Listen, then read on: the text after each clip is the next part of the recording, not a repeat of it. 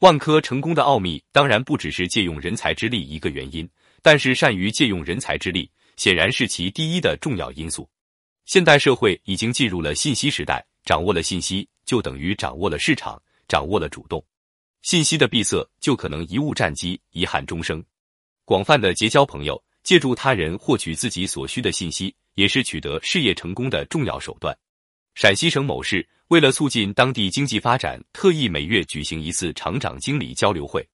在交流会上，各厂长经理相互探讨交流企业的管理经验，研究学习科学的管理方法，相互学习企业的经营之道。同类企业慢慢形成集团式公司，在集团公司内又相互交流信息，帮助打开市场。结果在一年内，全市工业生产猛增，工业利税是往年的两倍多。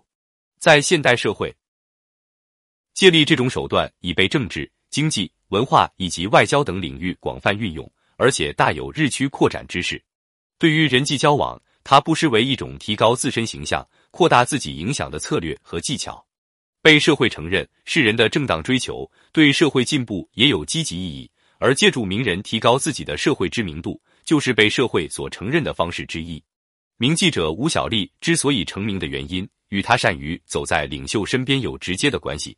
许多人都记得，一九九八年三月十九日，在两会期间的记者招待会上，朱镕基总理首开先河地点到了吴小莉的名字。你们照顾一下凤凰卫视台的吴小莉小姐好不好？我非常喜欢她的广播。两会期间的议事使吴小莉顿时成为传媒界引人注目的明星，也是他的提问使朱总理留下了激昂的宣言。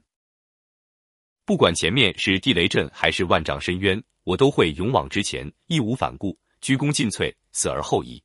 随着吴小莉知名度的提高，吴小莉主持的节目《小莉看时事》也成为凤凰卫视台的名牌节目。